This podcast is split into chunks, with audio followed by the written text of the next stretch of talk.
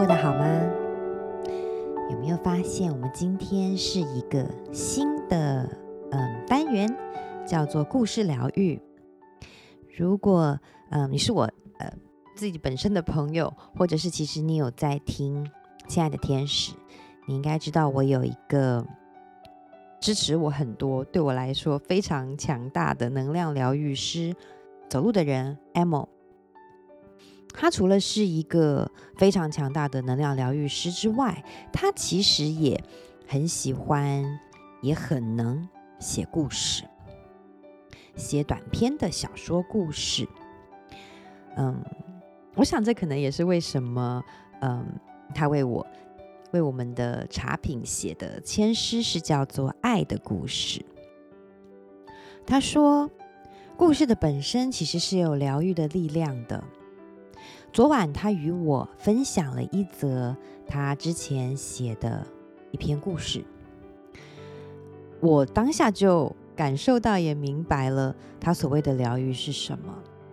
可能数年前的我读这篇故事的感受，跟此时此刻的我读这个故事的感受还有领悟是完全不一样的。而你可以，无论是与故事里人物的共感。共情，还是你察觉到了自己对于同一个情境、同一个转折的不同的反应，那个其实都是我们疗愈的过程。所以，这个新的单元就是要我们一起进行故事疗愈。我们来听听 Amo 写的故事。何仙记得，每次师傅看他的命盘，都会叹气。他老说：“小仙呐，这辈子能闪则闪，能避就避，无情无爱才可保你一生。”接着又会再叹一口气，说道：“唉，可这样子，到底算不算活过一辈子呢？”罢了。师傅的叹息声悠悠长长，即便在他仙逝多年后，何仙依然常常在耳边听到。于是乎，凭着师傅教他的那些本事，师傅走后，何仙独自开业。但凡对他有点意思的，他总是会在最快的时间抽离；真的躲不过的，他就直接换了个地方东山再起。反正命里的缺处处有，何必单恋一枝花呢？如果没有遇到阿海，何仙大概这辈子就这么轻轻快快吧。那日大雨，何仙刚看完了别人家的家宅，雨却突然说下就下，即便加快了脚步，还是闪不掉。大概就是雨太大了，才会同情心发作。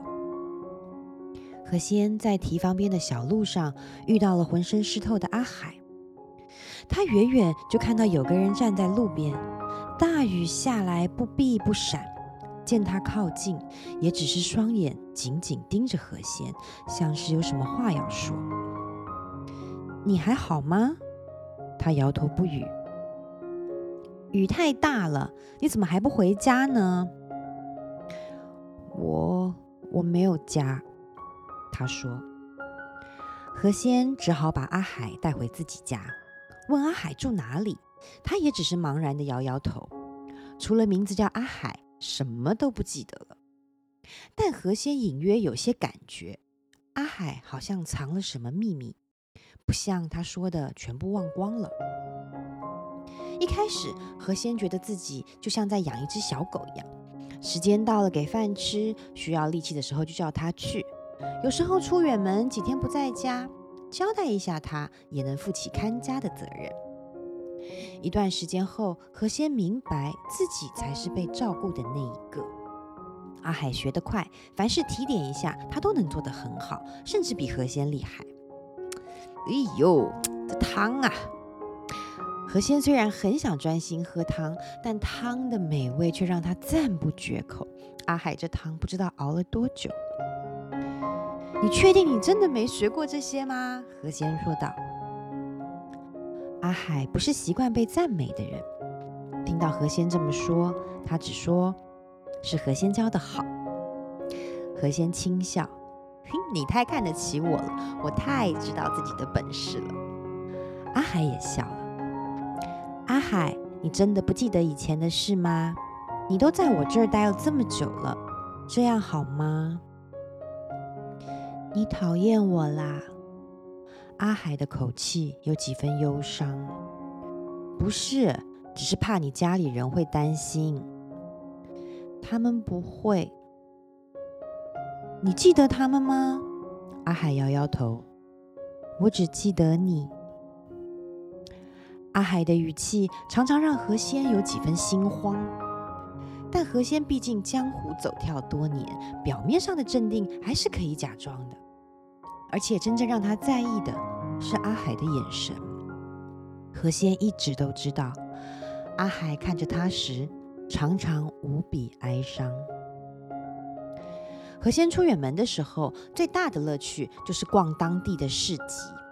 他现在住的镇不大。新鲜玩意儿少，好玩的市集也是久久才有。这个镇就不同了，何仙一摊挑过一摊，仔细把玩着眼前的玩具们。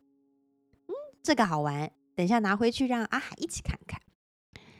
正想着时候，背后却传来了谁的叹息声。唉，罢了。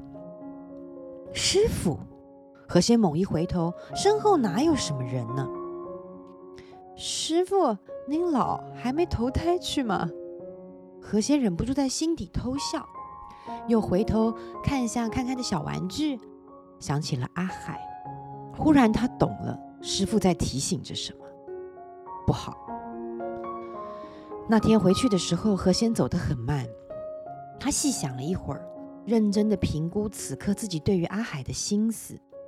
自己这样下去可能会违背师傅的意思。之后发生什么事也没有师傅让他靠了。何仙不是没试过看着自己的命盘，但算命的就是这样，看别人的很简单，看自己的却是难难难。究竟该如何呢？思前想后，一回到家，不顾阿海已经准备好一桌的饭菜，何仙决定先叫阿海走。你走。海惊讶地看着他，走去哪？不要在这里就好。你讨厌我吗？不是。何仙有些烦躁，又不知道该怎么解释。总之，你走吧，不要待在这里。好。阿海放下手里的饭，立刻起身。哎，你可以把饭吃完，我一个人吃不了那么多。阿海注视着何仙，哀伤地问：“我走了，还能回来吗？”何仙没有回答。阿海突然伸出手，何仙以为他要出手打他，但他只是轻轻地抚摸何仙的脸颊。何仙不仅傻掉了。何仙，我明明知道之后会发生什么事。我都不怕了，你在怕什么呢？阿海缓缓道出他的秘密。那一天，他知道何仙会在那里，也知道何仙会把他捡回去。之后的每一件事，他全部都知道，包括何仙知道的，包括何仙不知道的。为什么？何仙心中一惊，这么厉害，这家伙是来拆招牌的吗？很小的时候，我每天都做着跟你有关的梦。一开始只是觉得有趣，但久了以后也会想自己是不是中邪了。何仙，那天我只想看看你是不是真的。我以为我只是想看看，可是当你远远的走来时，我的心跳个不停。比起知道你是真的。我在梦里见到的那些之后，更让我……阿海说到这里停了一会儿。何仙，我已经下定决心了。决定什么？如果这是我的命，那很好，只要跟你一起，无论之后发生的事都很好。之后我们会如何？阿海没有直接回答，口气平稳沉静。何仙，我不怕，你怕吗？阿海走了，并没有走很远。何仙偷偷看过。阿海待在何仙家门外的一棵大树下，这真的是逼得他足不出户，烦恼了好几天。阿海的存在让他烦恼，阿海把他未来的命都看光光，也让他烦恼。虽然心底明白那也不是阿海愿意的，但毕竟他常常想起阿海最后的问题。阿海什么都知道了，当然不用怕。但问题是，他什么都不知道啊！何仙望起窗外下着的大雨，不公平！大雨滂沱。他打开门，阿海还是站在原来的地方，全身早已湿透。看到何仙走出来，他的双眼紧紧地盯着他。他望向阿海。两人表面上一句话也没有说，但心底却已经道尽千千万万。要放手吗？何仙没有打伞，只是静静地走到树下，站在阿海面前。阿海依然一句话也没有说。话说回来，他又需要说些什么呢？他已经把自己的一切都摊开了。何仙终于下定决心，牵起了他的手。